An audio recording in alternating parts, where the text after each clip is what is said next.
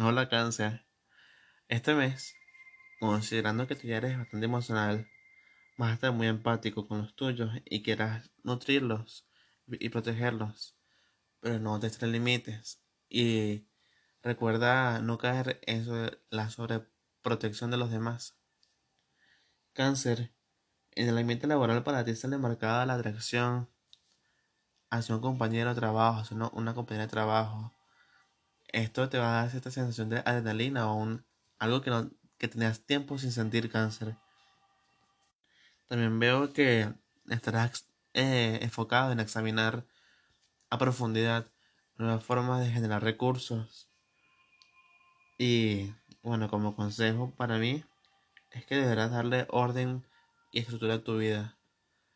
Eres muy fluido y el hecho de que seas muy fluido hace que te falte estructura, te falte orden, te falte moldes. Tiene un poquito más de estructura, más disciplina y verás cómo tu vida mejora cáncer. Feliz mes.